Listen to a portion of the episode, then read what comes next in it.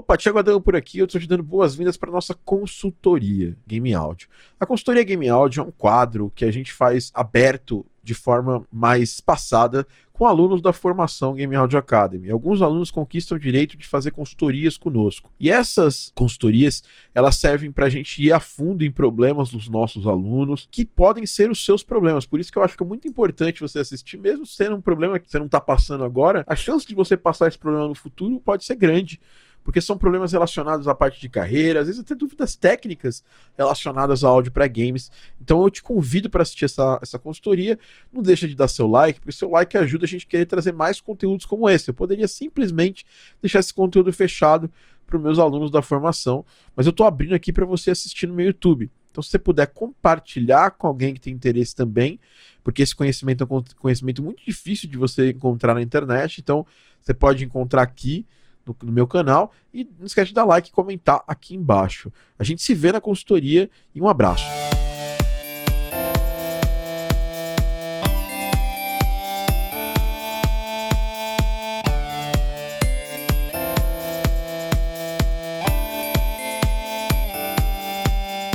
Olá, seja muito bem-vindo e bem-vinda a mais um Game Audio Drops o seu podcast, a sua pílula de áudio para games. E chegamos aqui na nossa edição 145, uma edição muito especial, com duas pessoas que eu totalmente são das desenvolvedoras mais talentosas e, e vou dizer que das trilhas que eu mais escutei aí no fim do ano e que eu continuo escutando, ó, tá lá no meu Spotify lá, favoritaça. É, nós estamos aqui com as duas é, pessoas que as, duas, as duas, duas mulheres que uh, estão por, por trás e pela frente, por todos os lados do estúdio Pixel Punk e do jogo Unsighted. Estamos aqui com a Fernanda, também conhecida como Iron Fairy, né? E a Tiane Pixel. Sejam muito bem-vindas aqui ao nosso podcast Game Audio Drops. Boa noite. Já é. elas, são, elas são meio tímidas, mas quando é para fazer jogo, a timidez vai, vai embora, né? é, bom, a gente tá aqui primariamente, eu quero falar muito do site de hoje, mas a gente vai separar um espacinho para falar de vocês, das, das lutas, né? Eu tenho eu tenho acompanhado, eu tive com vocês em Recife aí, acho que foi em 2018, 19, eu não lembro exatamente o ano. É, Por aí. E, é, e sempre trombando vocês nos eventos de, de desenvolvimento de jogos. E desde sempre muito muito impressionado com, com o trampo que foi o Unsighted e, e vendo finalmente a luta de vocês virar um jogo que foi lançado e que, é, na minha opinião, já falei isso, isso em off aqui, mas falo de novo, é um jogo que merecia muito mais atenção do que mereceu, mas mesmo assim foi escolhido aí entre os grandes jogos aí do pelo Escapist, saiu na Polygon, é, teve uma cobertura da mídia é, gringa bacana. Indicado também é um dos melhores jogos pelo IGF, né? É, um prêmio bem, bem bacana, mas só que eu também acho que esse jogo. É, vou, vou, puxar um pouco a sardinha para o Brasil. Deveria estar tá ali entre as melhores trilhas. A arte também do jogo é fantástica. É, depois eu vou explicar o porquê eu acho que a trilha é fantástica e é, a gente vai te chavar isso nesse podcast, mas eu queria primeiro agradecer vocês pela presença e perguntar é, depois que, que um jogo que consumiu tanto de vocês, né, durante esses anos, saiu, como que vocês estão? A gente que agradece o convite, primeiramente. É, e a gente tá bem cansado, assim. A gente, ainda, a gente ainda tá tentando descansar, porque, por incrível que pareça, o trabalho no Unsighted ainda não acabou. A gente ainda tá fazendo coisa pro Unsighted, assim, agora, hoje. o sucesso que o jogo teve, ele, ele, ele atraiu é, mais trabalho para o jogo. Vocês estão mantendo ele atualizado, isso eu sei, porque é, é, já saíram updates, né? Logo desde, desde o dia. Desde o do lançamento teve update, né? Sim, é, a gente tem, tem atualizado ele bem, bem frequentemente. E, e tem umas outras coisas que a gente acho que. Notícias em breve que, que, que vão ter aí, que estão dando trabalho pra gente também, mas que vai ser legal. Coisa boa é o que é mais importante. Então eu queria saber como que surgiu, é, basicamente, aquela pergunta que todo mundo faz, mas acho que é importante a gente a gente saber como que surgiu essa parceria entre vocês duas, né? É, e, e, como surgiu o projeto Unsighted? Eu sei que, é, de certa forma, vocês já estavam estudando, é, fazendo jogos de uma outra de uma outra forma, mas esse projeto ele, ele não, é, não é aquele tipo de projeto que surge assim, ah, começamos o projeto numa semana e depois ele saiu. Não, ele, ele teve ele teve muitas gradações, né? Foi um projeto um projeto grande, né? Para quem não conhece, né, se eu pudesse falar, o Unsighted, ele de longe ele parece um Metroidvania, mas de perto ele é um Metroidvania com puzzle, com, com muita interação do, do jogo, você com, com o ambiente do jogo, uma trilha fantástica e, e super bem é, é desenhada em termos de é, é, cobertura da trilha em cima do jogo, bons efeitos sonoros também. É um jogo que realmente, assim, em termos de acabamento, vocês realmente. Eu lembro que eu conversei com vocês há anos atrás e vocês falaram que só iam terminar o jogo quando tivesse realmente é, dentro da qualidade que vocês queriam. Como que começou isso, Tiane? Então, é... o Unsighted, ele, ele como, como ele começou assim, bem no começo, assim, que, que era só eu fazendo ele, ele não foi um jogo que eu diria que teve tanto planejamento, assim, porque a gente estava aprendendo a fazer as coisas enquanto a gente fazia, então não dava nem para a gente planejar muito bem as coisas nesse começo. Então foi muito tipo, eu tinha um protótipo de gameplay assim, que era uma coisa meio parecida com Zelda, mas com um combate um pouco mais dinâmico e um pouco de platforming, dava para você subir nas plataformas e tudo mais. E eu achei aquele gameplay bem bem promissor. E aí eu tinha a Fê no meu Facebook e a gente e, e eu comecei a, a a divulgar sobre o jogo. E eu acho que até comentei que, que ainda era um projeto que estava começando. E aí a Fê sugeriu dela entrar para fazer a trilha sonora do jogo. Só que aí acabou que com o passar do tempo, e, e pra gente, tipo, ser bem indie e ser só a gente, ela acabou tomando, sei lá, fazendo muito mais coisa no jogo do que só a trilha sonora e ajudando, assim, na programação, na parte do game design, no geral mesmo isso é bem interessante, né? Porque é, já tive nessa, nessa mesma situação de ser o cara que entra para fazer o áudio, a pessoa que entra para fazer o áudio, e acaba no, no, meio do caminho virando um montão de coisa dentro do, da equipe. Né? É, como é que foi para você, Fê? Assim, você, obviamente, é, como uma compositora de jogos, né, uma, uma designer também, implementa e tudo mais, é, você é, acabou tendo aflorando em você a vontade de também, é, além de fazer o áudio, né, conversar com game design, mas tomar, fazer também desse, tomar decisões de game design no jogo e tudo mais, programar. É, como é que surgiu isso? Eu sei que foi por necessidade, mas é aquilo. Tem gente que tem necessidade, mas aí a pessoa fala, puta, eu não, eu não vou programar, eu não tenho interesse nisso. Você claramente, desde, desde que eu vejo você interagindo né, com, com o jogo em si, eu vejo que você já tem esse interesse natural. Como é que, ah. como é que aconteceu isso? Eu acho que, sei lá, eu, eu sempre. Eu sempre, desde que eu comecei a mexer com jogos, assim, desde muito nova e tudo mais, eu já fazia outras coisas que não eram, que não eram áudio. Eu comecei fazendo fase de Counter-Strike, de usando aquele site do Marta Leone, que fez o CS Rio, ele tem os guias, ele tinha os guias. Isso, tipo, sei lá, 2000, 2002. é, de como fazer as fases e tudo mais. E eu, eu, sempre, eu sempre tive envolvida nessa, no resto do, do, do game design, assim, do desenvolvimento de jogos. E aí, eventualmente, eu, eu acabei me especializando um pouco mais nisso de fazer música e tudo mais, porque já era o meu a outra coisa que eu fazia, que era música no geral, assim, composição não só para jogos. E aí eu acabei juntando as duas coisas. E aí quando eu entrei no, no Unsighted, naturalmente, como, como eu já assumi também, é, além da música, eu falei assim, ah, eu posso fazer os, os, efeitos sonoros. Ah, eu posso implementar os efeitos sonoros. Aí quando eu estava implementando os efeitos sonoros, ah, eu já estou mexendo na programação, eu posso fazer isso aqui, posso fazer aquilo ali. Aí foi, foi meio natural isso, isso de, de ir assumindo um pouco mais da mais responsabilidades. E é aquilo, é um time muito pequeno, igual a gente tá falando aqui. Precisa de fazer mil coisas. Tem sempre uma coisa precisando fazer.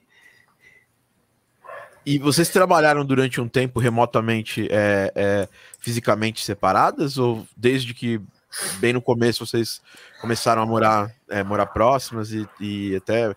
Acho que hoje vocês, vocês, vocês moram juntas, não? Sim. Então, é, é, mas... isso, isso facilita bastante, mas é, vocês trabalharam bastante tempo separadas geograficamente? Sim, é, teve um tempo que, que a gente estava longe, mas aí a gente foi se aproximando para conseguir fazer o jogo. E, e, tem essa coisa que a Fê falou de ter tipo mil coisas para fazer no jogo, e, e, eu sinto que, sei lá, num, num, estúdio um pouquinho maior do que o nosso, muitos que são considerados indie ainda, assim, de 10 pessoas, é, eu sinto que é mais bem definido, assim, quem vai fazer tal coisa. Ah, você tem a pessoa que faz isso, a pessoa que vai fazer aquilo, e ninguém sai mexendo na coisa do outro, porque senão dá problema. Só que no, no Unsighted, no jeito que a gente faz, é muito tipo, quem pegar, pegou. Assim, quem quiser fazer tal coisa, pode ir lá fazer. E eu sinto que isso funciona melhor quando é um time pequeno, tipo só nós duas, porque a gente está sempre se comunicando e a gente sempre tem noção total assim do projeto, assim, de tudo que está acontecendo, sabe? Tipo, a gente consegue ter um entendimento de todos os aspectos do jogo, assim, desde o áudio, de como funciona a interface, da IA do inimigo, tá tudo meio que na nossa cabeça de um jeito que dá pra gente mexer em qualquer parte, assim. Mas, obviamente, isso é uma coisa que funciona para o escopo do jogo, apesar de já ser um escopo do jogo bem grande, e para o tamanho do nosso time. E hoje, depois de terminar o on-site, de estar trabalhando ainda em outras coisas do jogo, é, num projeto futuro do estúdio Pixel Punk, vocês pretendem trazer mais gente? Eu sei que nesse, no, no site teve algumas colaborações, que o Glauber, né? É, Isso. colaborou em alguma coisa, que é um cara é... fantástico. Sim, ele manda muito bem. Teve o Glauber e o Lieferson. Eu não sei se você conhece o Lieferson. Trabalhei com ele na, no, no, no Gravity Heroes e em outros É, isso, é, do Gravity Heroes. Ele faz um pixel art muito bom. Aí ele e o Glauber ajudaram em alguns pixel art do jogo. E teve a Amélia Molino, que ajudou a gente um pouco com o texto e na tradução ali entre o português e o inglês. E teve o Michel Mims, que fez a, as artes promocionais do jogo. Que estão lindas também. que, estão maravilhosas. E, pô, legal, e... você teve um time de gente experiente, né? Pra ajudar, né? É. E... é pessoal, todo mundo muito bom. é, eu não sei se a gente tem, pelo menos para um próximo jogo, muita vontade de expandir muito o, o core, assim, o, o, o, centro do desenvolvimento, que eu acho que vai ser meio que nós duas mesmo, assim, porque a gente tem muito um jeito muito nosso de trabalhar, assim, e essa coisa de querer mexer em tudo ao mesmo tempo, e, e é, é um tipo de metodologia que eu sinto que às vezes não, não conversa tão bem né? com é, não escala tão bem com um estúdio muito grande, assim. É, sei lá, eu pessoalmente não gosto muito de trabalhar num jogo onde só vou fazer um negocinho aqui no cantinho e, e, e é isso aí. E não que exista algum, algum julgamento de, de valor sobre isso, porque eu, eu já fiz muito isso nos, no, quando eu trabalhava antes de, de fazer jogo indie. Mas, sei lá, a gente tem tanta ideia para jogo, eu e a Fê, que, que a gente queria fazer um tanto de coisa, eu acho que a gente quer continuar nessa linha por enquanto, mas quem sabe no futuro, quando a gente sossegar um pouco, cansar de ficar querendo ficar o dia todo programando o jogo, a gente, quem sabe, tenta expandir um pouco as coisas. Mas por enquanto a gente ainda quer manter essa coisa bem roots, assim, de da gente fazer o máximo que der, sabe? E no fim das tá contas a gente bem, se né? diverte fazendo, fazendo é. isso. É, mas, mas tá... também a gente tem é, a gente tem vontade também de, de chamar, ó, tipo a gente chamou o Glauber, é, o Lifson e a Amélia para ajudar, a gente tem vontade de chamar umas pessoas para ajudar nos pontos específicos assim que a gente talvez é, não tenha tanta experiência uhum. ou que a gente queira algum um, um estilo diferente é, do nosso, assim, e, e, e, a gente acha, por exemplo, que, por exemplo, essa pixel art do, do Glauber, do Lieferson, é, deram uma variedade muito legal para o jogo, assim. Sim, com certeza. Muito interessante isso. E também, gente, assim, ó, é, eu, eu trabalho para vários projetos, mas eu, eu, tra eu trabalho com o Daniel lá na Bitten Toast e, e o Bitten Toast é uma empresa de três pessoas, né? Eu, Daniel e a Cristina. É, e, eu, eu, eu não vejo uma necessidade é, assim, de mudar isso, porque eu, como, como você falou, Tiane, o Daniel também tem essa opinião, assim, ele quer, ele para ele programar e fazer arte são coisas que ele gosta, entendeu? Então, ele, a gente já trabalhou com outro programador, ele já terceirizou a programação, mas às vezes ele fala, pô, cara, mas eu queria tanto fazer, sei lá, bolar soluções e tudo mais. E, e, e, a gente tem casos na indústria de muita gente que trabalha num, num escopo menor, né?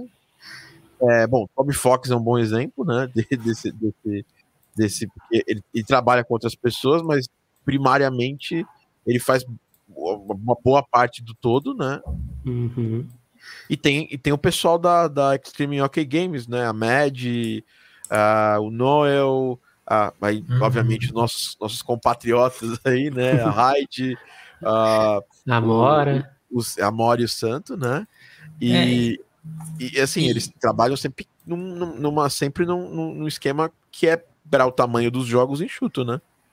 Pois é, é, e eu não sei, eu sinto que essa mentalidade de expandir, assim, sempre é, crescer para o próximo projeto é um negócio que meio excessivo, assim, meio capitalista demais, que eu acho que não, sei lá, não é muito a vibe que, que a gente a gente quer, sabe? A gente sente que um time maior não é igual a um jogo melhor, sabe? Tanto é que o que você falou, tem o, o a, a, a equipe da MED, tem o, o Toby Fox, sei lá, eles estão aí fazendo jogos que são considerados melhores jogos aí por muita gente e são times muito pequenos, então a gente acha que ainda rende muito só a gente trabalhando assim, do nosso jeito, sabe?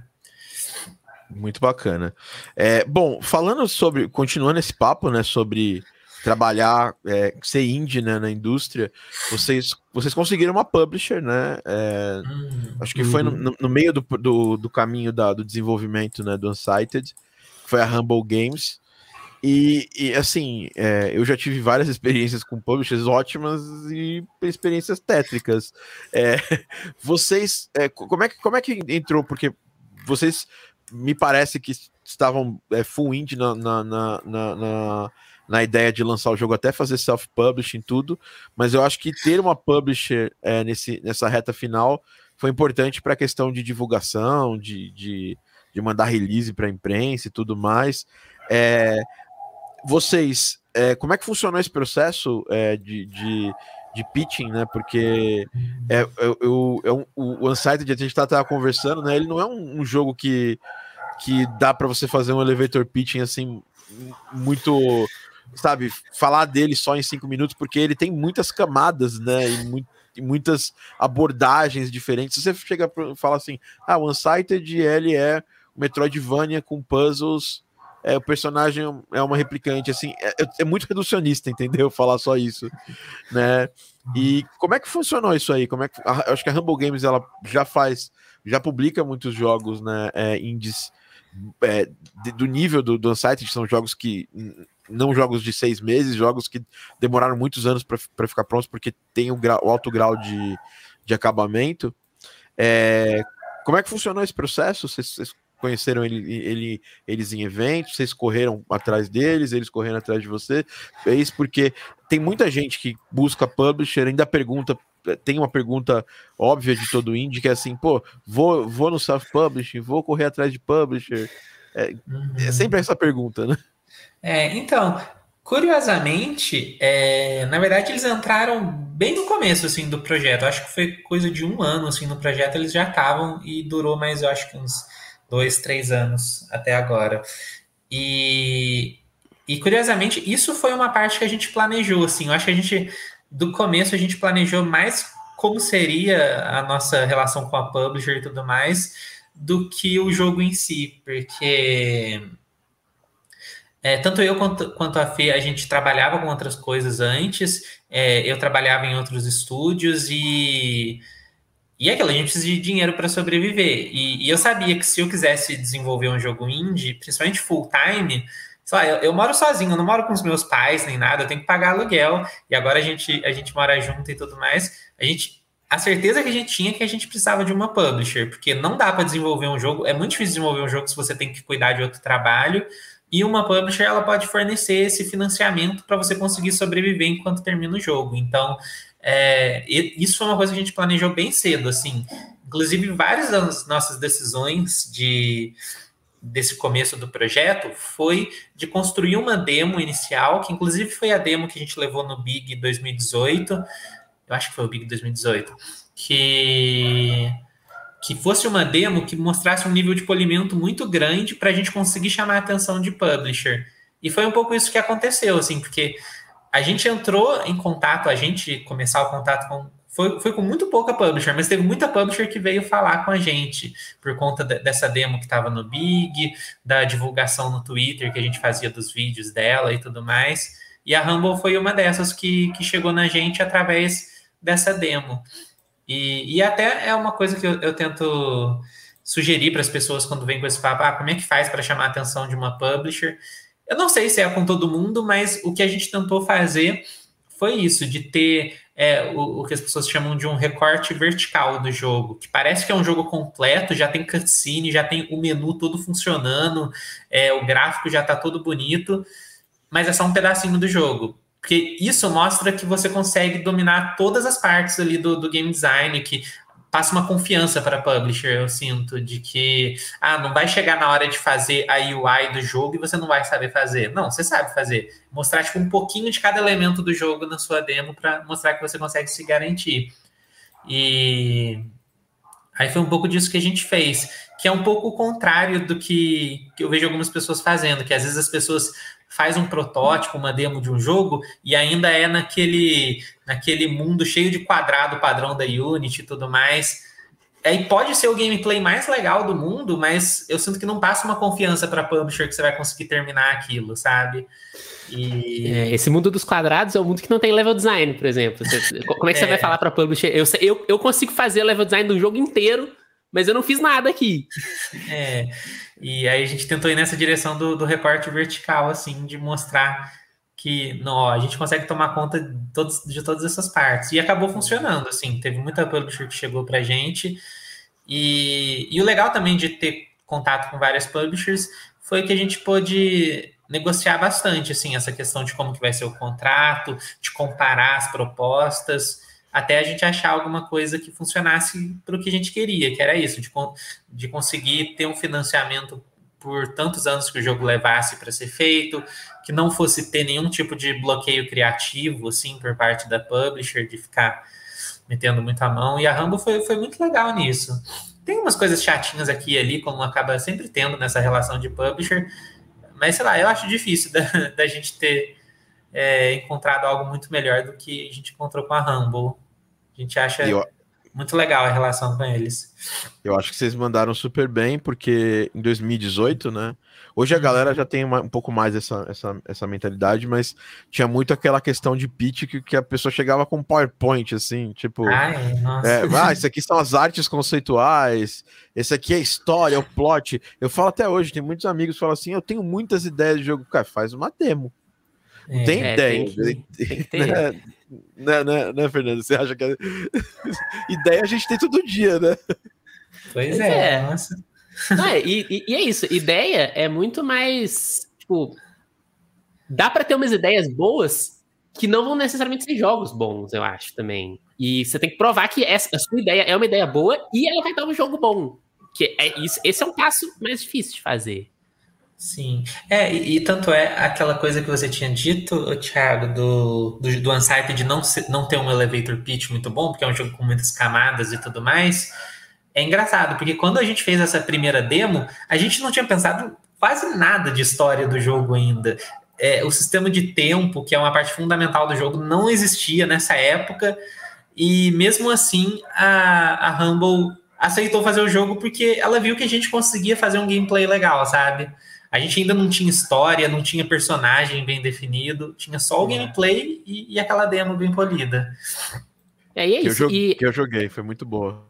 E essas camadas que tem, que, tem, que acho que, que, que acho que, que, é uma das coisas que mais faz o Unsighted ser especial, já estavam nessa demo, já tinha esse aspecto de você fazer vários caminhos, de uhum. você poder experimentar e tudo mais, mesmo que de forma reduzida. É, é, é, tipo, a gente queria fazer um jogo sobre isso. E uhum. aí a gente quis fazer uma demo que refletisse o que a gente quer de fato fazer. Sim. foi excelente mesmo. Eu joguei essa demo e realmente acho que ajudou muito. Principalmente tem um negócio que, assim, se você é desenvolvedor, desenvolvedora, tá escutando a gente aí, é isso, é poder negociar, porque eu já tive em projetos com publishers grandes em que os desenvolvedores iniciantes, né, com, com um jogo bacana, com uma demo bacana, eles foram muito afoitos na primeira publisher grande que procurou e fizeram acordos que, que foram ruins depois pro, pro, pro desenvolvedor. Imagina nossa. você ficar dois, três anos, né? Pois vivendo é. com um acordo ruim. É, não, e, é, e pra gente. É, pra gente veio umas publishers grandes, assim, e que assustou meio a gente, a gente fica, nossa, fulano veio falar com a gente, vamos, vamos em tudo que eles falam. Mas se a gente tivesse ido assim no susto na primeira que veio, a gente teria se dado bem mal, mas ainda bem que a gente tomou esse tempo para decidir. Vocês foram super safas mesmo, mandaram bem. É, eu, tenho, já tem uma pergunta aqui, né? O, o Rebelóis aqui mandou qual foi a motivação de vocês a criarem a mecânica de tempo de vida? Uhum. Você quer responder essa, Fê? Pode ser.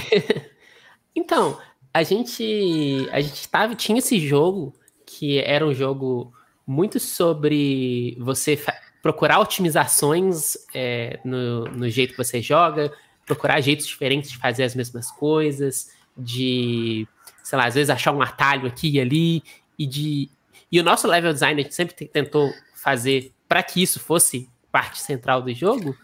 E aí, esse sistema de tempo de vida é uma coisa que a gente achou que encaixou naturalmente nessa ideia de fazer o jogador pensar assim: putz, como que eu vou otimizar? Como que eu vou jogar mais rápido? Como que eu vou fazer as coisas diferentes? Como que eu vou experimentar para ficar para jogar o jogo do jeito que que é mais rápido e aí a gente considera que isso é um jeito mais legal assim é, é, é, a gente quer fazer um jogo que incentiva o jogador a jogar do jeito mais maneiro possível e uhum. mesmo que não seja o jeito mais otimizado mas um jeito mais otimizado porque tem muitas opções e aí a gente achou que esse sistema de, de limitar esse tempo de vida cria uma pressão para a pessoa naturalmente fazer isso naturalmente ter essa motivação que talvez ela normalmente não teria. Que às vezes as pessoas ficam muito explorando todos os cantinhos assim do jogo. E, e assim, a gente quer que as pessoas façam isso também. Tem, tem um modo do jogo que é o modo explorador que é feito para isso. É parte, parte assim, integral do,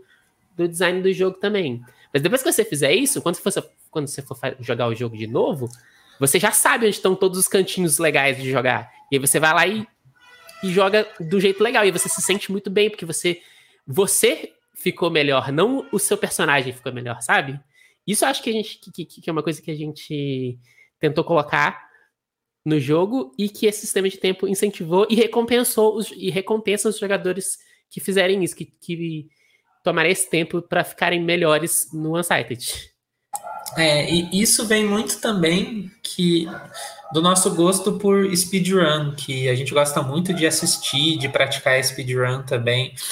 E a gente sempre quis assim ver um jogo que tivesse essa coisa de speedrun embutida no gameplay, na história, e, e aí é por isso que a história do jogo é sobre esse limite de tempo e tudo mais, para fazer mesmo o jogador mais casual, assim, que nunca pensou em speedrun, talvez começar a pensar sobre isso, tentar jogar o jogo de novo mais rápido, e, e é muito legal, porque a gente recebe muita mensagem, assim, de, de gente que nunca ligou para speedrun, mas aí por conta da história e do design do Unsighted, a pessoa ficou é, se sentiu motivada a jogar o jogo várias vezes e tentar cada vez mais rápido, começou a, a enviar recorde para gente, esse tipo de coisa. E é muito legal ver como que tá funcionando isso, do Unsighted ser, sei lá, uma porta de entrada para speedrun para algumas pessoas. Cara, e aí, legal. É, é, claro que também, eventualmente, a gente pensou bastante na ramificação disso para a história e para outros aspectos do jogo. E é muito legal que fluiu de uma forma muito natural, sabe? Quando você pensa num sistema e de repente ele resolve 20 outras coisas. E esse é o melhor tipo de ideia que dá para ter, né? Quando você, quando é uma ideia que resolve várias coisas. Aí tem várias coisas no jogo que são sobre isso. Por exemplo, não dá para você ficar grindando muito, sabe, grind de RPG, ficar matando o mesmo bichinho 20 vezes para ganhar XP. No Uncharted você não pode fazer isso por causa do sistema de tempo. E aí previne o jogador de ficar muito overpower antes da hora. É... isso encaixa também no sistema de escolha com NPCs, nos finais diferentes. Enfim, é muito legal porque esse sistema de tempo, além de toda essa motivação nossa por um gameplay de speedrun, é, ressoou com o jogo todo, assim, com várias decisões do jogo.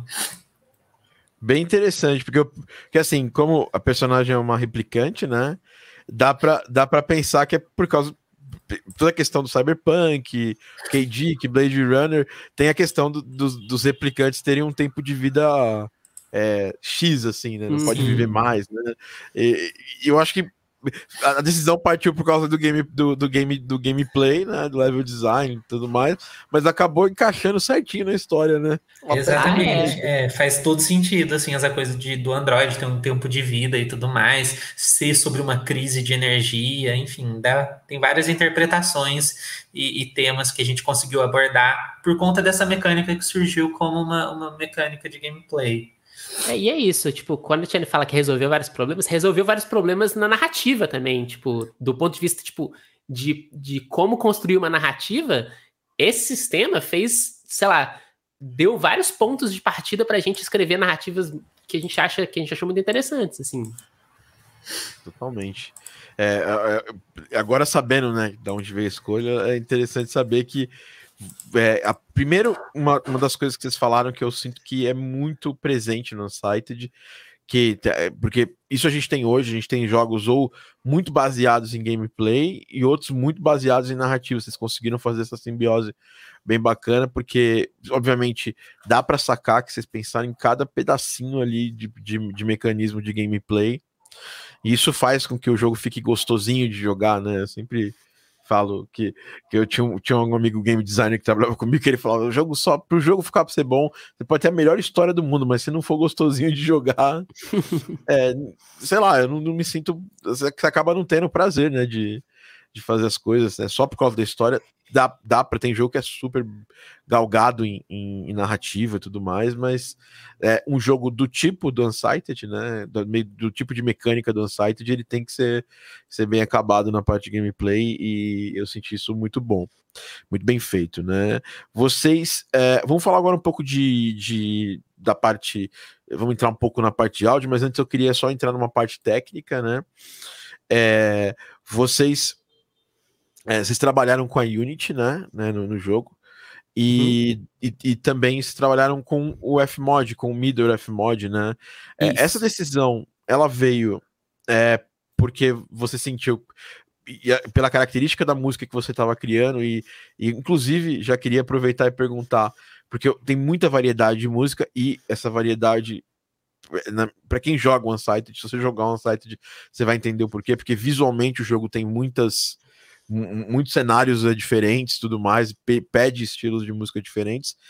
Mas eu sinto que da demo para o jogo final, porque eu joguei a demo e, e, e tô, joguei o jogo final também, eu senti é, que você, você usou mais, assim, você foi para mais caminhos que, que naquele momento, quando eu escutei pela primeira vez a trilha, até vi uma palestra sua lá em Recife, né, sobre o tema, e, e você tinha um caminho que era um caminho meio específico, assim, né? É, uma, uma inspiração é, não direta, né? De Hyper Light Drifter, assim, é, mas, e, e, mas a instrumentação mais moderna tal. Tem, tinha algumas partes que você faz, usava chiptune, mas na trilha final eu sinto que você foi para muitos caminhos, né? Tem uma bossa nova lá no, na trilha. Aí no final tem uma música mega, mega persona, assim. É, que eu senti uma, uma, uma, uma inspiração em, em animes é, é, também, né? Para mim ela é uma fusão de Persona e a trilha do, do Jojo, assim.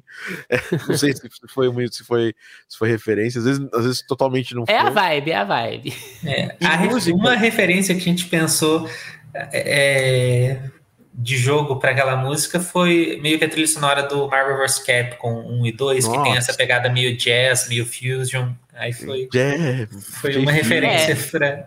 Tá ali do ladinho, eu acho. E assim, a questão do escolha do Fmod em relação à, música, você sentiu a necessidade de usar o Fmod por causa da música ou sentiu usar a necessidade de usar o Fmod só pela facilidade que ia dar para você que na época não programava tanto?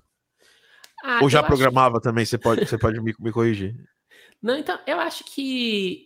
Eu acho que foi mais uma deficiência da, da engine da Unity de som do que um, um, uma busca por alguma coisa muito específica do Fmod. Tipo assim, é, é, é porque a gente, para fazer esse sistema na Unity, a gente estava tendo que fazer muitas coisas muito específicas, muito meandering, assim, muito. É, complexidade muito grande, no jogo que já estava com a complexidade explodindo.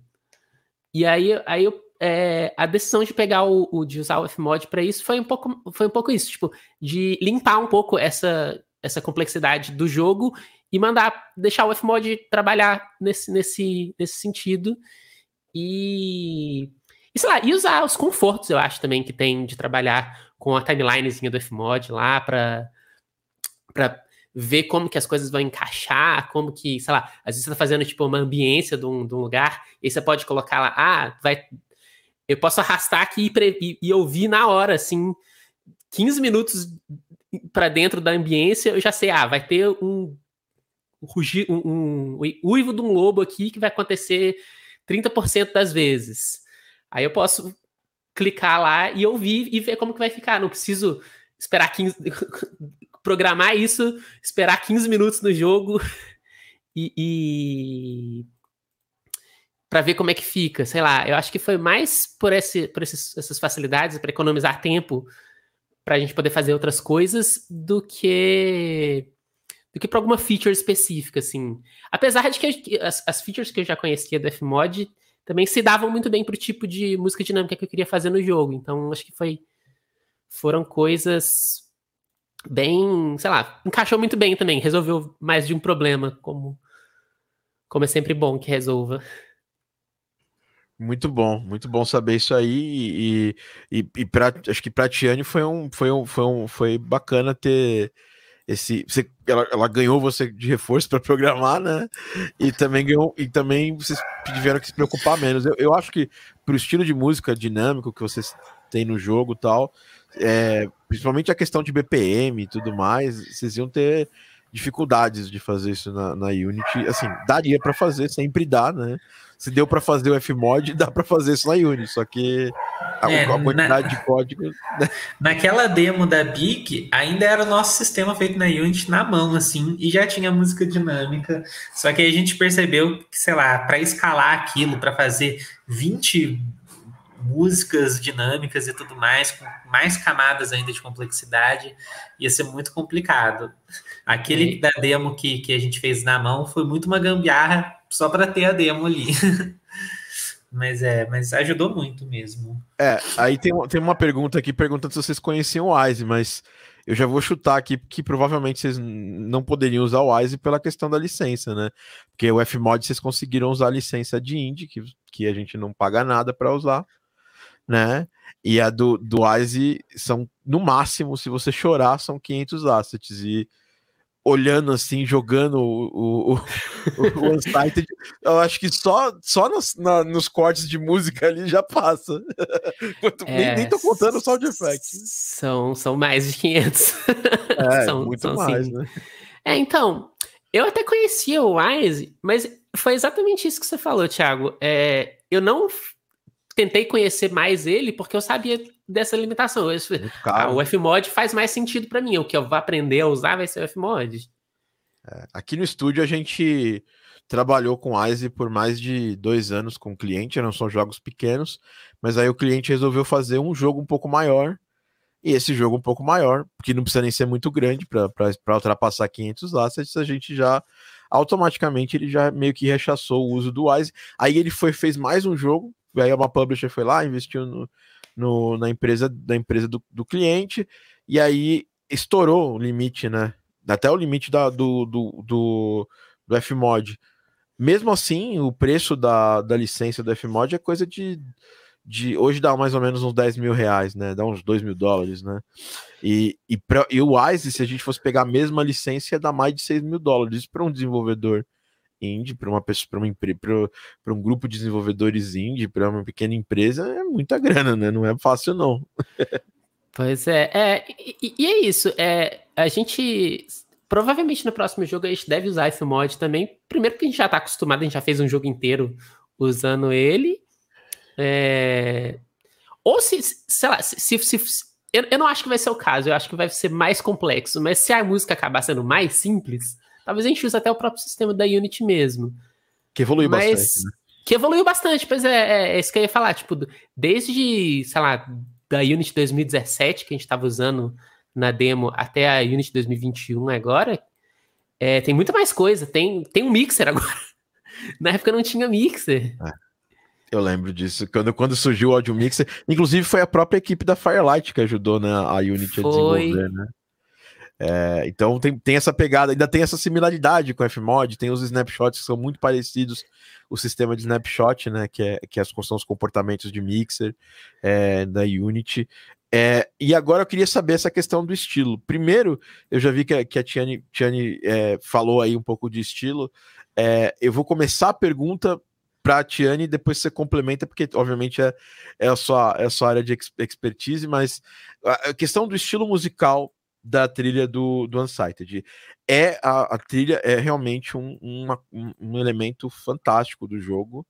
É, não é porque eu já, já era gostava do trabalho da, da Fernanda faz tempo, mas eu senti que é, esses anos de trabalho, é, é sabe, elevaram muito mais assim o, o, o, trampo da trilha. É uma trilha que esses dias mesmo estava conversando com um amigo e mandei lá, cara, escuta essa música de essa música aqui de créditos, foda, sabe? Tipo assim, é, como que, que vocês, vocês chegaram a escolher, conversar muito sobre isso, principalmente é, Tiane contigo, ou a Tiane faz, por exemplo, tem desenvolvedores que gostam muito de conversar, de brifar, da gente sempre tá discutindo sobre trilha, por mais que os desenvolvedores não estejam fazendo a música em si.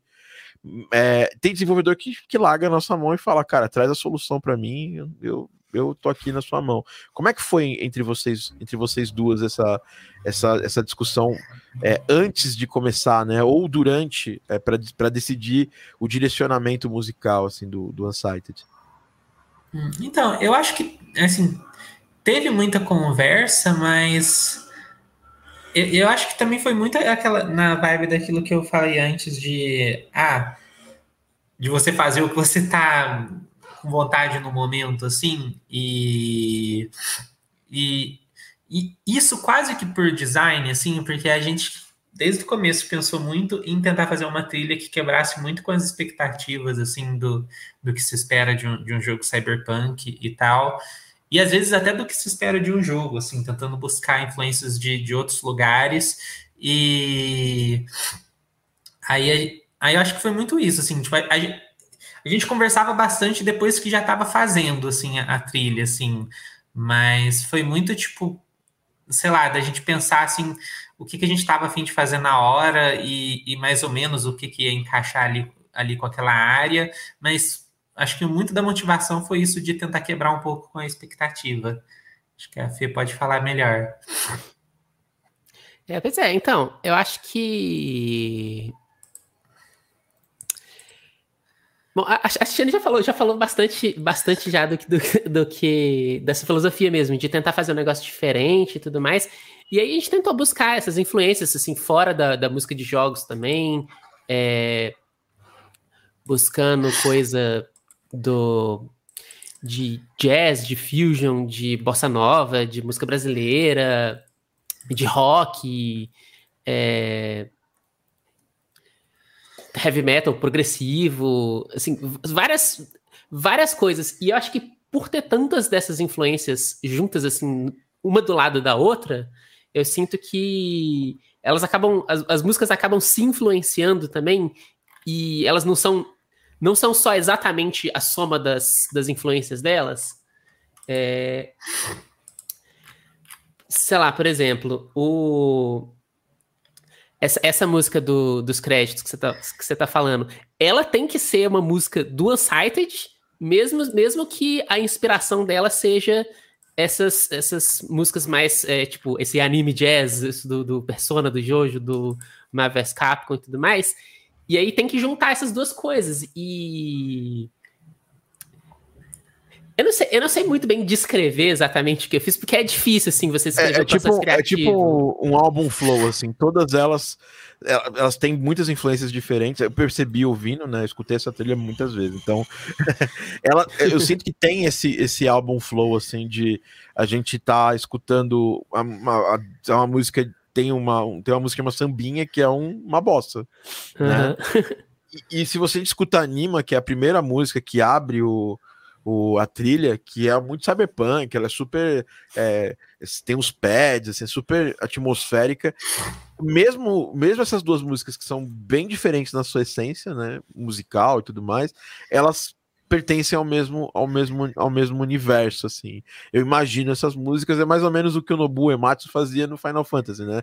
Você tinha Isso. lá uma música super divertida do Chocobos e o tema do Sephiroth. então tinha muita hum. diferença entre as coisas.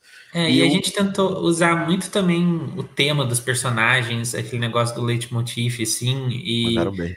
Tem, tem o tema do jogo, e aí, às vezes é uma música num estilo completamente diferente, mas tocando a mesma melodia, assim, no fundo.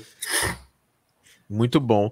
Bom, mais uma pergunta que acho que todo mundo que, que trabalha, é, eu, eu tenho essa, essa questão também, que faz música, efeitos sonoros, às vezes faz, é, se mete em game design também, tudo mais, é, falando da parte da galera de áudio, mas vocês duas é, programaram, vocês duas uma trabalhou música, efeitos sonoros, a outra trabalhou na arte. Vocês duas, é, uma, uma, mais, uma, uma deve ter feito mais game design que a outra, mas é uma sempre, é, eu acho que é uma, uma coisa que a equipe meio que, que vai discutindo.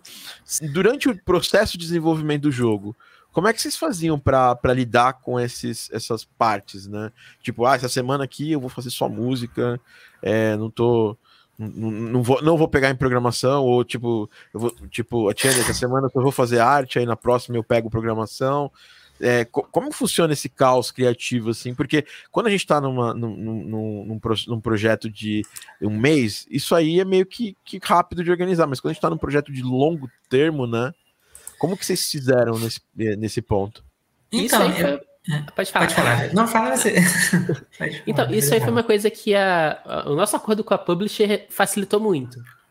Que eles pediam sempre as milestones. E aí a gente dividiu o projeto todo em milestones. Assim, ah, nessa milestone o que, que vai, o que, que tem que ter? Tem que ter tal área com tais e tais mecânicas implementadas. E aí era, era isso que a gente tinha que fazer. E, e aí, você falou, ah, isso funciona para um mês, dois, projetos pequenos de um mês, dois meses. O Unsighted foi projetos de um, dois meses até o final. É, e o interessante disso, desculpa, Fê, é só para retomar aquilo da demo, porque eu, essas milestones eram muito parecidas com a demo, assim, de no sentido de cada milestone ser um recorte vertical da próxima área do jogo. Que ao invés de chegar e fazer todo o level design do jogo, e depois toda a música, e depois, sei lá, toda a inteligência artificial, a gente ia fazendo, tipo, como se cada área do jogo fosse um jogo diferente, sabe?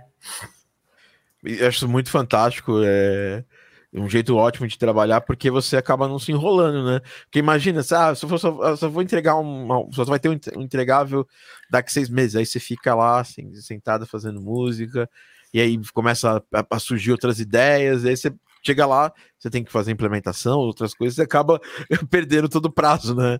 E, e ter um uhum. prazo é, específico para entregar uma parte específica, eu acho que é legal que guia, né? É um jeito, um jeito bacana de, de, de pensar, e a partir de hoje vocês vão, só vão trabalhar assim, né? Uhum. Pois é, a gente, a gente tá até começando uma coisa nova e eu, eu particularmente estou tendo um pouco de dificuldade para começar, porque não tem essas mais, não tem uma, a gente não tem uma publisher para o nosso próximo projeto. Aí eu tô naquela, ah, o que, que eu faço? Eu vou começar a fazer tal coisa. Não, mas eu posso fazer tal coisa, mas eu posso fazer tal coisa e eu não faço nada. É, aí eu acho que ter, mesmo com uma publisher ou não, tentar é, criar na sua cabeça essas milestones de ah, mês que vem eu tenho que entregar um negócio assim, sabe? E, e também, só para explicar um pouco aquilo que você. É parecido com isso ainda, mas depois você perguntou de, ah, quando eu tô, sei lá, durante o dia, assim, ah, hoje eu vou programar, hoje eu vou fazer arte. É, uma coisa que acontece, pelo menos comigo, de é que eu não consigo separar muito as coisas, Tipo, quando eu tô fazendo a arte de um personagem, eu já faço pensando em como vai ser a programação, porque eu vou programar aquilo amanhã, sabe? E, e muitas vezes eu, não é nem amanhã, muitas vezes eu estou fazendo junto, assim, tipo, eu estou com o Photoshop e com o Visual Studio aberto ao mesmo tempo, e aí eu vou mudando alguns valores no código para mudar como que a animação acontece no jogo, mas eu também vou mexendo no Photoshop para atualizar o, o look assim da animação. Aí muitas vezes é uma coisa só, sabe? E aí até por isso que, que de novo, conectando com aquilo de ser uma equipe pequena, porque eu sinto que esse é um workflow que acontece melhor em uma equipe pequena, sabe? É, eu já trabalhei em equipe maior e acontecia muito de. Ah, eu estou fazendo a programação. Eu estou trabalhando como programadora, e aí eu estou fazendo a programação de, de um ataque de um, de um, personagem, mas aí a animação não, não, encaixou tão bem, aí eu tenho que mandar um e-mail para o animador e só amanhã que eu vou ter essa animação um pouquinho corrigida, aí não vai ficar muito bem. E aí, se eu for corrigir muito bem, isso vai levar um tempão. E aí, sei lá, só não dá para ter esse nível de polimento. E aí, o legal de fazer as duas coisas ao mesmo tempo é que você consegue ter essas iterações bem rápidas, assim, não precisa ficar esperando a outra pessoa fazer e tudo mais. E eu acho que é um tipo de workflow que tanto eu e a Fernanda tem em vários aspectos do jogo. Aquilo de fazer o efeito sonoro e ficar testando no jogo e já editando o efeito sonoro na mesma hora. Esse tipo é, de coisa. Igual a, a Tiane tinha o Photoshop aberto e o, o, Visual Studio aberto, eu tinha o Live aberto e o, o, Visual Studio aberto e a Unity aberta e os, os, três, mexendo nos três ao mesmo tempo, mexendo no Fmod ao mesmo tempo também. É... é eu acho que eu acho que mesmo para quem não programa, hoje em dia a gente tem o live update, o, a, a Wise também tem essa possibilidade de você ter a possibilidade de testar o que você está fazendo imediatamente, assim, quando você está lá, colocou, quero ver se essa música casou bem com, com essa fase, você pode mudar, mexer na música, isso é muito bom, é uma coisa que lá no começo, lá atrás, era muito ruim isso aí, porque você ficava semanas fazendo uma música e mandava para o desenvolvedor, aí o desenvolvedor devolvia para você, e e aí você testava. Agora a gente tem muito na mão, assim, se a gente cria um, já cria os, os, eventos antes e tudo mais, você já consegue fazer isso mesmo não tendo acesso ao código. Claro que com acesso ao código você tem mais liberdade, né? Pois é, é então, é, é isso, tipo, eu acho que o Fmod sozinho já é muito poderoso nesse sentido, se você fizer é, é, essa parte da programação antes e tudo mais, mas é isso, ter, ter esse, esse outro nível de controle acima, assim, tipo, do, sei lá, você vai mudar o tipo de comportamento na programação que vai triggerar tal coisa e tudo mais. Isso é muito. Dá para ter um controle muito fino, assim, dá para ter um nível de polimento que, que precisa de muitas iterações. E, e aí, você, quando, quando você tem essas iterações cada vez mais rápidas, eu acho que a coisa vai ficando mais, é, mais fácil de fazer. Aí o, o trade-off é isso, é tipo, você, você tem menos pessoas fazendo essas coisas. Com certeza. Bom, antes da, da gente voltar para as coisas técnicas, eu tenho uma pergunta mais assim de mercado, né? Boa parte da, da, do, da galera que, que, eu, que eu conheço, que desenvolve jogos, equipes indies, alguns foram para fora, foram morar fora, às vezes nem por questão só de, de talvez por questão de estar mais próximo é, dos eventos e sei lá, o Brasil também é um país complicado, né? A gente vocês sabem disso. Né? É. é. é. muito é bom e ao mesmo tempo péssimo, né? É, vocês, vocês duas têm vontade de, de, de ir para fora, de, de morar fora, é, é, ou vocês acham que pô é, tem, tem aquela questão, né? Agora vocês estão é, vendendo jogos em dólar e vivendo num país que o aluguel é bem mais barato do que o aluguel em qualquer país que, que, é, que é moeda regida pelo dólar. É, e é moradia, tem, o Brasil tem comida também, que é um negócio muito mais barato do que fora. É, vocês já pensaram, vocês duas, em, em, em passar um tempo ou simplesmente é, meter o pé do Brasil mesmo? Ah, pensar a gente pensa, assim, não tá nos nossos planos é, imediatos, não. Mas pensar a gente pensa, a gente não, não, não terminou de pensar ainda, eu acho. É, ainda mais com a pandemia e tudo mais, a gente agora tá morrendo de medo de pegar avião, então, sei lá, isso é muito complicado. Uma coisa tal, é, é, é, muito chato a gente ter lançado o jogo justo no meio da pandemia, que uma coisa que a gente pensava assim era tipo, ah, vamos visitar uns lugares antes, sei lá, antes de pensar nisso. E eu nunca saí do Brasil, eu nunca fui para fora. E eu sempre quis ir, sei lá, para GDC, por exemplo. Eu recebi quatro convites, quatro ou três convites de graça da GDC, que, que é um negócio caríssimo. Eu fui convidada para ir de graça quatro vezes, três, quatro vezes, todas em ano de pandemia, e aí ela foi cancelada logo em seguida. E dá muita raiva isso. E que a gente teve um monte de oportunidade agora com o lançamento do jogo de ir para fora, para evento e tudo mais. E às vezes com tudo pago, assim, porque o pessoal chama. Mas aí é, sei lá, não dá pra gente pegar avião. E muitas vezes é evento que o pessoal chama e a gente já sabe, ah, não vai rolar esse evento daqui a dois meses. O pessoal acha que daqui a dois meses vai acabar a pandemia, não vai. E, e aí agora é, a gente tá nesse limbo, assim, que tipo, putz não dá nem para a gente visitar. A gente perdeu um tanto de oportunidade de visitar uns lugares legais aí por causa da pandemia. E aí, quanto mais morar, sabe? Aí, sei lá. Vocês não fazem ideia de como, como isso me atrapalhou. Me atrapalhou até financeiramente, porque eu tinha algumas coisas de empresa lá fora para fazer. E eu tô desde 2019 sem sair do Brasil, né? É. é. E eu tô no momento agora em que várias passagens e coisas que eu tinha já marcado, que foram postergadas várias vezes por causa da pandemia, agora elas estão elas estão no momento de limite, porque não sei o que aconteceu, né? Lá fora os eventos, a, a tipo a Pocket Gamer, é, acho que é o White Knights também, agora recentemente a GDC também. Todas vão ter versões físicas esse ano, né? Eu acho que é um, um pouquinho. Eu tô achando muito difícil. Eu não... É, eu tô, Nossa. assim, tá muito em cima. Eu acho que eles, a galera é muito louca, vai acabar fazendo.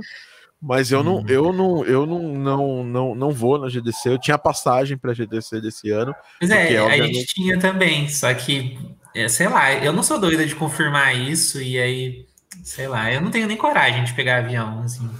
É, assim, tanto o avião em si, eu até já agora tô um pouco mais, mais calmo, porque. É, mas o problema é, é, é, é, a aglomeração. Você vai. Um evento desse é. é. impossível você não aglomerar, porque vai ter muita gente. Não tem como hum. você juntar muita gente e fazer. É, mil, fazer... Milhares de pessoas, é, né? É, não tem, é impossível. Eu, eu, eu esse ano, eu, eu tinha ido na GDCs e eu acho que vocês iam é, gostar. Eu acho que a GDC tem tem, tem partes boas, né? Partes ruins também, a gente já falou isso de, em outros momentos. Estava falando semana passada com, com, com um amigo que foi em algumas GDCs comigo, e acho que a questão da GDC ser um evento muito elitista no ponto de vista de que é muito caro o passo da GDC, é, eles não, não tratam os palestrantes de um jeito é, bacana, pelo menos não tratavam até 2021, assim, tipo, não pagavam os palestrantes e tudo pois mais, é. assim, te dou um passe aí e você vem se você quiser, entendeu? Uhum. É, não é legal, né? Por isso que tá lá, lá, lá nos Estados Unidos eles várias vezes tentaram fazer eventos como Not GDC, tentaram por vezes tentar dissuadir a GDC de ser em São Francisco, que eu concordo que não é uma boa cidade para se fazer um evento desse, porque é uma cidade cara pra caramba. Tentar levar para o Canadá, porque é um país que é muito mais aberto para pessoas de todo mundo, né? Estados Unidos a gente sabe que não é um país tão aberto assim.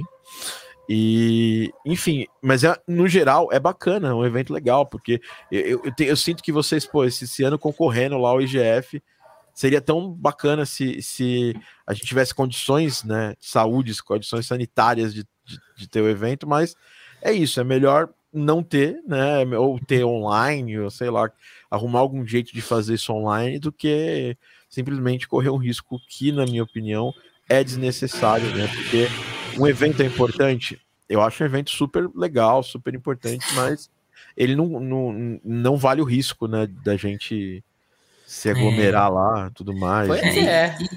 E, e, infelizmente eu sinto que, igual você falou que você teve muito prejuízo por causa disso, e eu sinto que isso afeta muito os devs, principalmente brasileiros, assim, porque eu sinto que uma das partes mais importantes de quem é do Brasil de ir nesses eventos é de fazer um networking com jornalista gringo, com estúdio gringo grande, para ganhar oportunidade, porque é assim que, que a gente conhece as pessoas e ganha oportunidade. E aí a gente perde essa ponte de contato, assim, porque você conversar com a pessoa cara a cara, às vezes, é muito mais efetivo do que você mandar uma DM no Twitter, que a pessoa nunca vai ver na vida dela, vai responder daqui a um ano para você. E, e a gente se, sentiu muito isso, como que é lançar um jogo que é aquilo, a gente até, a gente até conversou que lá fora na gringa teve uma exposição grande do Unsighted, mas isso veio com boca a boca depois, assim, tipo, o pessoal da Polygon e da Kotaku, a gente mandou mensagem para eles antes do jogo sair, nem viram, nem, nem, nem nada, sabe? isso foi só depois que alguns caras gringos começaram a notar o jogo, que conheciam eles, aí como tinha essa proximidade, começaram a espalhar o jogo, sabe? Mas a gente, assim, sozinha, não tinha como falar com esse pessoal. E às vezes, indo num evento desse, você cruza ali com um jornalista da, desse site e você troca ideia com ele. Não, ele não vai te ignorar, sabe? Totalmente. E aí, o tanto de oportunidade que a gente perdeu, sabe? Sei lá. Onde o jogo talvez poderia ter chegado se a gente tivesse conhecido as pessoas certas nesses eventos, sabe? E pensa, pensa comigo, o jogo de você está no IGF, todos os jogos que estão na, na, na, final do IGF estão eles ficam normalmente na, na GDC, eles ficam é, abertos ao público que está no uhum. evento para jogar. Isso aí foi um negócio uma... doloroso de recusar, viu? Foi, foi, foi doloroso falar assim, putz, a gente não vai poder. Numa é. posição de destaque, de muito destaque, porque assim, tem uma feira dentro da GDC, mas é um show floor que, que fica meio fora do, do da muvuca, porque a galera tá mais pelas palestras, pelos summits, né? E obviamente pelos eventos é, de comunidade, que é o Indie Game Summit e tudo mais.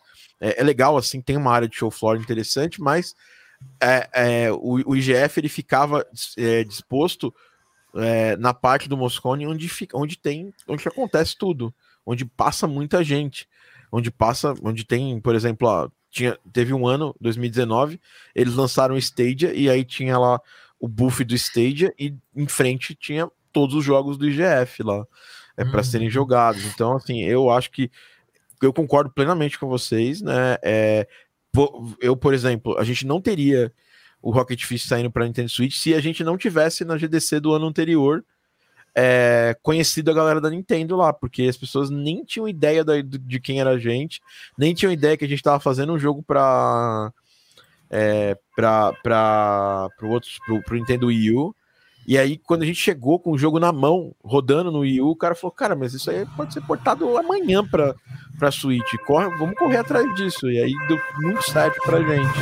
É, e, é. e, é isso, né? Porque mesmo você, tipo, ah, a gente lançou o jogo pro Switch, mas a gente não conhece ninguém da Nintendo, sabe? Tipo, é, putz, imagina num evento desse, sei lá, passa um cara assim mais, mais importante da Nintendo e percebe que o jogo existe e é, é foda. Ajuda, né? Ajuda a divulgar. É, e nesse ponto, eu tenho uma pergunta para vocês. Vocês, estavam, vocês estão com, a, com uma publisher, vocês respondam se uhum. quiser, tá? Porque eu sei que tem, tem contratos com publishers que não deixa falar isso. Vocês, vocês partiram pro boca a boca, né? Quando o jogo saiu, ou antes do jogo sair, para para mostrar o jogo para a imprensa. A, a publisher é, tá, é, é, é, também fez esse papel com vocês, correu atrás, tentou mandar mailing, essas coisas com vocês? Que é uma dúvida que muita gente que está uhum. trabalhando com publisher tem. A publisher, é, no, seu, no caso de vocês, ela faz isso? Ou não estava no contrato? É, eu acho que a gente pode falar assim meio superficialmente de que ela fez isso, mas eu acho que também a gente tem que reconhecer um pouco as limitações da publisher, porque o pessoal olha assim para Humble Games e pensa, putz, é da Humble, que é daquela mesma empresa que é dona da, da IGN, não sei o quê, putz, eles podiam colocar o jogo na capa da IGN se eles quisessem. Eles não vão fazer isso. E a Humble Games é uma visão muito pequena da Humble. Se for ver assim, tipo, putz, eu acho que eles têm menos seguidor no Twitter do que, sei lá, minha conta pessoal, que é a nossa conta do estúdio, sabe? Eles já lançaram bastante jogo, mas eles ainda estão começando, sabe? E não é porque eles pertencem ao conglomerado tal que eles têm o poder de tudo isso, sabe? E, e aí, sei lá, eles tiveram um pouco essa limitação, assim, de, de divulgação, porque foi. A gente lançou num período muito difícil que tá que estava saindo muito jogo e, e, eu acho legal porque a Rumble eu sinto que ela está crescendo aos poucos, assim, as pessoas estão começando a notar ela como uma publisher indie legal, assim, na vibe tipo da Devolver, porque a Devolver é meio que uma superstar indie já, né? E mas é engraçado porque as pessoas às vezes olham para Devolver e para Rumble e acham que a Rumble é maior do que a Devolver. E talvez em algum aspecto seja, mas putz, a Devolver chega em muito mais gente do que a Rumble. A Rumble fazer um tweet lá sobre o Unsighted, ah, meia dúzia de pessoas vai, vai ver. E é, aí tem isso, isso de. O Humble falar, Bundle, o Humble Store, talvez, juntos, talvez sejam maiores do que a Devolver, mas a Humble Games não é. A Humble, a Humble Games não tinha logo quando a gente começou a trabalhar com eles. Nossa. É, Caramba. eles estão começando agora, assim, tipo, eu vou te falar que, vou te falar que eu tava nessa situação também, de achar que era muito maior que a Devolver. Não, não é não, nossa. E até em questão assim de budget, essas coisas assim, e, e, a gente acompanha o dia a dia do pessoal da Humble Games e a gente vê tipo, a, as complicações que tem e, e, como que é diferente, às vezes, do que as pessoas acham, sabe? E aí eu sinto que a gente acabou tendo que pegar muito esse trabalho do boca a boca pra gente, e que acabou funcionando, assim, eu acho, de certa forma. E... Vocês pra guerrilha, né? É, e... e eu sinto que às vezes também é, a, a, tem um approach um pouco mais pessoal com as pessoas, tipo assim, ah, a Humble contratou a empresa para fazer o press release para, sei lá, tantos quais sites. Mas a gente, sei lá, chegar no, no Twitter pessoal, às vezes, do jornalista, é, tentar puxar um papo, conversar, falar assim, ah, olha só, a gente tá lançando esse jogo e tudo mais. Às vezes, às vezes dá certo. Assim, não, não é um negócio mas é isso, tem, tem, tem, tem que ser pessoal também. Não, não pode ser tipo, você vai mandar esse mesmo e-mail para 200, 200 jornalistas. Você tem que Totalmente. ter alguma coisa, tipo, é, é, é, entender quem é essa pessoa e tudo mais. Tipo, sei lá, ser mais pessoal mesmo, tipo, saber quem é a pessoa, falar assim, ah, a gente tá lançando esse jogo e tudo mais, é, é, olha só como é que vai ser, ter uma cobertura parecida com, é um jogo parecido com o jogo que você cobriu é, já tal e tal, Uhum. Sei lá, eu sinto que isso, isso funciona, às vezes, um pouco mais do que esse e-mail corporativo que a Rumble às vezes manda, assim. Mostra que você conhece a pessoa, você deu uma lida sobre ela antes de mandar aquela mensagem fria, assim, né? Olá, é, é. sou Tiane e, e, e, somos, somos, sou Tiane, sou Fernanda, somos a Pixel Punk e estamos aqui enviando para você uma aqui do nosso jogo, sabe? Tipo, é muito melhor assim você falar, mandar um oi, esperar a pessoa responder, aí depois puxar um papo mesmo, explicar, né? É, explicando que você conhece a pessoa, né? Porque é, é, acho que isso faz muita diferença. E queria aproveitar é, vocês nas redes sociais, principalmente no Twitter, vocês arrasam, vocês fazem um trabalho muito fantástico. Vocês são duas das pessoas que eu que eu me inspiro muito em ver lá os trabalhos que vocês fazem de divulgação, que não é nada assim, tipo, meu Deus, eu, eu sei que não tem nenhum tipo, não tem uma ciência de foguete envolvida, mas vocês duas são muito presentes do ponto de vista de usarem a plataforma para a parte social, conversar, dar suas opiniões, mas também usar a plataforma semanalmente, porque, tipo, teve pouquíssimas semanas que eu não via nada novo do Unsighted. Vocês fazem isso com uma naturalidade. Vocês combinam para fazer isso ou é uma coisa que surgiu natural das duas? Ah, eu acho que enquanto a gente estava desenvolvendo o jogo, é, tinha muito.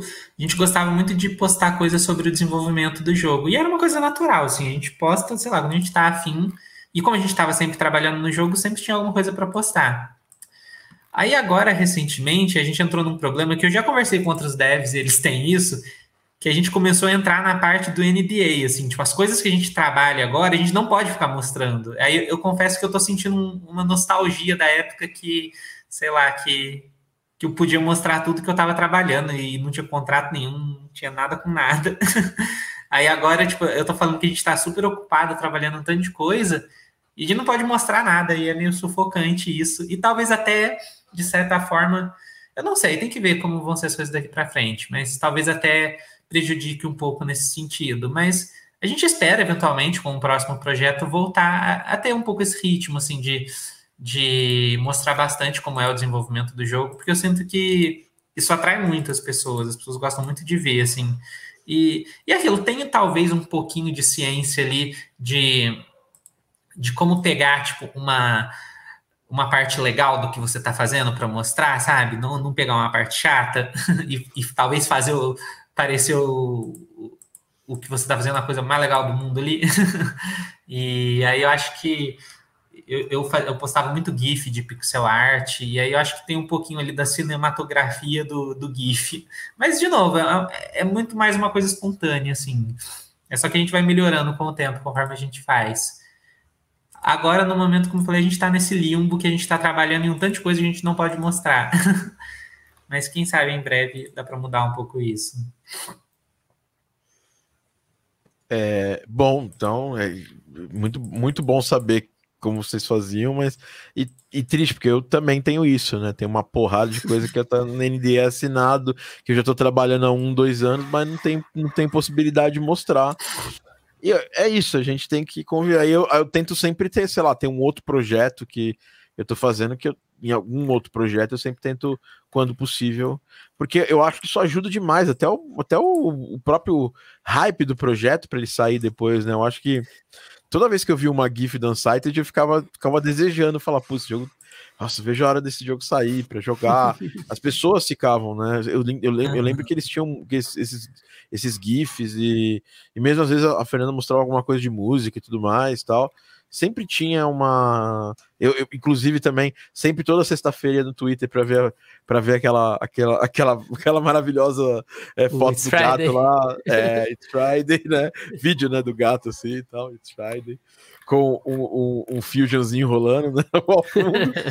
é, então, acho muito legal isso, assim, o jeito que vocês, vocês lidam com as redes sociais é um jeito muito, muito diria um jeito assim sadio, porque a gente pode usar as redes sociais para se machucar bastante e, e tudo mais, e, e principalmente é, o Twitter é. é uma rede que é uma rede que pode ser extremamente tóxica e ao mesmo tempo é extremamente bacana, né? Acho que acho que é, tem lá uma galera que realmente é problemática, né? Tem uns robôs assim, tem umas paradas muito muito loucas assim de ruim. Pois é, é tem, tem um equilíbrio aí, eu acho, e. Mas, é, é, inclusive, por, por, por, a gente não tá tendo, não tá podendo postar muita coisa e tudo mais, a gente tá tentando até ficar um pouco mais longe esses, esses recentemente, especialmente porque sempre parece que tá o pior, o, o Twitter sempre parece que tá o pior possível quando você entra nele todo dia. e aí, é isso, é legal ir lá e postar uma coisa legal, retweetar alguma coisa legal, dar um boost num projeto que a gente, que a gente tá achando massa e tentar os, limitar limitar o uso a isso, assim, não ficar muito, muito alimentando os trolls. É, eu acho que assim, a gente tem duas, duas opções, né? A gente traz coisas bacanas ou a gente fica brigando, é, se sujando na, na lama com, com, com os trolls, né? A gente pode ficar, seguir os dois caminhos. Eu acho que também os, o silêncio, acho que e vocês duas com certeza nunca ficaram em silêncio relacionado a várias questões assim. O silêncio da, da, da, da, da maioria gerou uma situação que a gente vive hoje no mundo, não só no Brasil, né? E que é bem problemática. Mas ao mesmo tempo também não dá para a gente ficar o dia inteiro, é, porque isso, isso atrapalha até a nossa própria saúde mental. Acho que na, na pandemia. Na pandemia isso me atrapalhou bastante, porque eu via coisas assim absurdas, ah, sabe? Tipo assim, puta, essa, essa pessoa, sabe, a gente tá vivendo aonde, cara? Daqui a pouco eu tenho que, daqui a pouco a gente tem que explicar o que, o que, que o que é um Homo sapiens é, pra, pra, pra, em relação a. Tipo, não, agora são os extraterrestres que vieram trazer os Homo sapiens. Tipo, daqui a pouco a gente tá acreditando em muita coisa muito louca, assim, sabe? É, e isso é muito complicado. A gente está vivendo essa fase da pós-verdade, de é, a gente achava que.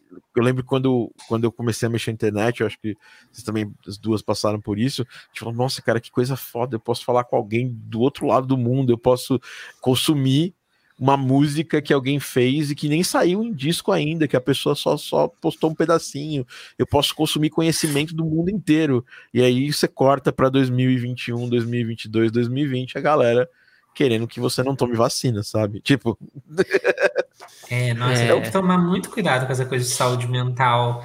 Porque, como você falou, é muito absurdo que a gente vê, e eu sinto que isso tá casando um pouco com esse timing de que a gente terminou o projeto e agora não tá com muita coisa para mostrar e a gente tá tentando ao máximo ficar longe assim desse tipo de coisa.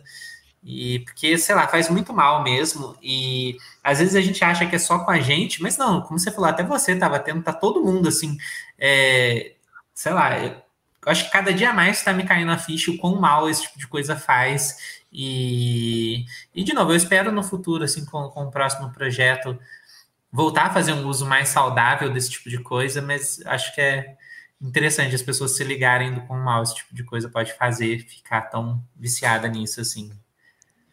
Exato. A gente sabe que a gente não tem mais a mesma liberdade de movimentação que a gente tinha antes uhum. da pandemia, né? E assim, o jeito que a gente lidar com isso vai, vai ser é, decisivo para a gente sair disso. Algum dia a gente vai vai ter um, um, vai acontecer de sair da pandemia. Por exemplo, uma coisa que eu sinto muita falta que eu sempre encontrava vocês nos eventos. A gente tinha lá o, Mas é. o aí tinha. Aí a gente, a gente se trombou lá em Recife, sabe? Vários rolês assim que o Game Dev proporcionou pra gente se encontrar e tal. E, e, e, eu lembro que, que eram, eram bons momentos, assim. E a gente. A gente morre de saudade também. É, é, nossa, a gente, eu lembro que nessa época a gente pensava assim, nossa, quando o Unsighted sair, vamos fazer uma festa, assim, quase um mini evento, chamar um monte de gente sei lá, saiu o Unsighted e foi um dia como outro qualquer aqui em casa, sei lá. A gente pediu uma, pediu uma pizza, pelo menos. É, a gente, a gente pediu sushi. sushi. é, ótimo, ótimo. Eu também gosto bastante. É, é complicado e, isso. Mas enfim, estamos é, chegando no final. Vocês estão super é, complicados de trabalho. Primeiro, queria agradecer demais e falar que esse é só o primeiro de muitos que eu quero chamar vocês para conversar. É, eu quero muito. Eu vou fazer um. Já tô, já tô avisando. Eu vou fazer um vídeo de react da trilha sonora depois do site. ah, que é, massa! Porque eu. Essa foi uma trilha. É, é, e eu nem. eu, eu, eu, eu, converso com a Fernanda, converso com a Tiane, mas, sabe, tipo, é, não fui tietar o suficiente. É porque eu, eu, eu, eu tive uma. Eu, ano passado eu passei por uma fase bem, bem ruim, assim. É, pessoalmente de saúde também, né? Não foi nada específico, mas teve problema de saúde na família, essas coisas. E esse jogo foi, foi uma das minhas diversões, assim, no, no, no momento que não estava muito legal. Então eu, tenho uma, eu tenho bons, é, boas memórias. Eu ainda preciso terminar o jogo, então ainda não terminaram as minhas memórias do jogo, mas é, é, eu, eu, agradeço vocês por terem insistido, por terem persistido, né? Porque essa indústria, as pessoas normalmente elas desistem no primeiro ou segundo ano. É só a gente pegar, a gente se, se encontrou, sei lá, a última vez em 2019. Quantas pessoas não desistiram, né? Dessa profissão nesse interim, né? De 2019 para 2022. É, quiçá em 2018 para agora, né? Foi quando eu conheci vocês. É, então, assim. É, e eu sei que não é fácil, né? Porque é, não, não é. é uma, não é das profissões mais fáceis do mundo, mas é muito bacana porque hoje vocês vivem de algo que é de vocês, vocês não precisam ficar dando muita, sabe? Ah, isso aqui é meu chefe, meu chefe quer que eu faça um negócio que eu não tô com concordo, sabe? Eu não abro mão disso, assim. Eu, eu sou muito feliz com, de trabalhar como de trabalhar na área de games, né? É, talvez eu não trabalharia com música se eu não trabalhasse na área de games, porque eu não ia ter muito saco para aguentar certas Ai. coisas. E, e, e, eu agradeço, é, eu sou, fui muito feliz, eu sou feliz com, com, com o desenvolvimento de jogos. Sei que tem muitas coisas, como todo trabalho, que é ruim. E eu sou muito feliz que vocês não, que vocês não, não, não sabe, não deixaram. É, sei lá, o tempo de desenvolvimento do jogo, é, corrida em cima de correr, correr atrás de publisher, é, não os que, que devem ter ouvido, porque todo, todos nós que, que trabalhamos com games já ouvimos. Todo, todo um preconceito idiota que existe de gente boba, burra, né? É, e vocês estão aí é, é, persistindo e eu quero, eu, eu acho que isso é pessoal meu, eu quero agradecer vocês por terem terem chegado no final do, do, do e, e, e, parabéns por todo o trabalho. É, depois a gente chama, depois Fê, eu, eu, eu te chamo para falar num podcast mais de coisas técnicas, de áudio e tal, eu queria que a gente fosse, esse fosse como se fosse assim um, uma introdução ao universo músico, músico gameístico do Unsighted. E Pode muito chamar. obrigado vocês duas, tá? Eu admiro bastante, já admirava antes de. Sabe aquele? Já, já sou fã antes da fama, né? a gente que agradece demais, nossa senhora. E, e, sei lá, essa história, essa história que você falou que o Unsighted te ajudou. E é, é, nesse momento difícil e tudo mais. É para isso que a gente faz jogo, sabe? É para é trazer essa felicidade para as pessoas, para para as pessoas terem esse tipo de momento com e, e é muito é, é, muito legal ver as pessoas falando com a gente que o jogo melhorou a vida delas, assim, nem que assim, não mudou a vida, mas melhorou, sabe, tipo, esse pedacinho, às vezes um pouquinho ali, um pouquinho aqui, sei lá, é para isso que a gente faz jogo. E, é muito legal. E, muito obrigada pela, pela pela oportunidade de estar aqui também, tudo mais, que pelo convite. Muito massa. Então é isso. Para seguir Tiane e, e, Fernanda, a Fernanda, vamos ver no Twitter que eu sou péssimo com, o, com, com o username, mas eu vou falar aqui para a galera para seguirem, porque são, são perfis, por mais que elas estejam entre, entre projetos, entre divulgações, eu acho que é bem importante. A Tiane é Tiane Pixel, né? Acho que não tem, não tem, não tem grandes, grandes é, é, novidades. E também a, a, Fernanda é super simples, é Iron Fairy, né? Super fácil também, é, tanto no Twitter quanto no Instagram. Tiane também usa Instagram? Eu não, não, ah, não, não, não tem muitos anos, acho que eu não, não, não abro a minha conta. É. Então, sigam as duas, elas são fantásticas. Eu acho que é, tem um trabalho fantástico. Joguem Unsighted. Se você, ah, pô, tô sem grana tal, tá lá no, no, no Game Xbox é, Game Pass. Você pode jogar, uhum. inclusive até no celular. Eu testei o. Já testaram aquele, aquele xCloud é, é, no, em dispositivos móveis, em qualquer dispositivo. Eu tô jogando, eu joguei, eu joguei esses dias. É, jogos do Game Pass no, no celular, joguei no Mac, que é obviamente não é todo, todo jogo que roda em Mac, tudo pela nuvem, assim. Esse, e acabou sendo que era o que devia ser o Stage, acabou sendo o game esse xCloud, ainda tá no beta, mas funciona super bem. Eu acho que eu, eu, vou até dar uma olhada se dá para jogar um site, depois eu mostro para vocês, eu tiro um print. Dá, dá sim. É meio difícil com a latência e tudo mais, é um jogo mais preciso, mas dá. Eu já vi gente falando que, que zerou assim o jogo. Pô, é, é, a, latência, a latência tá bem, tá bem, tá melhorando bastante, tá?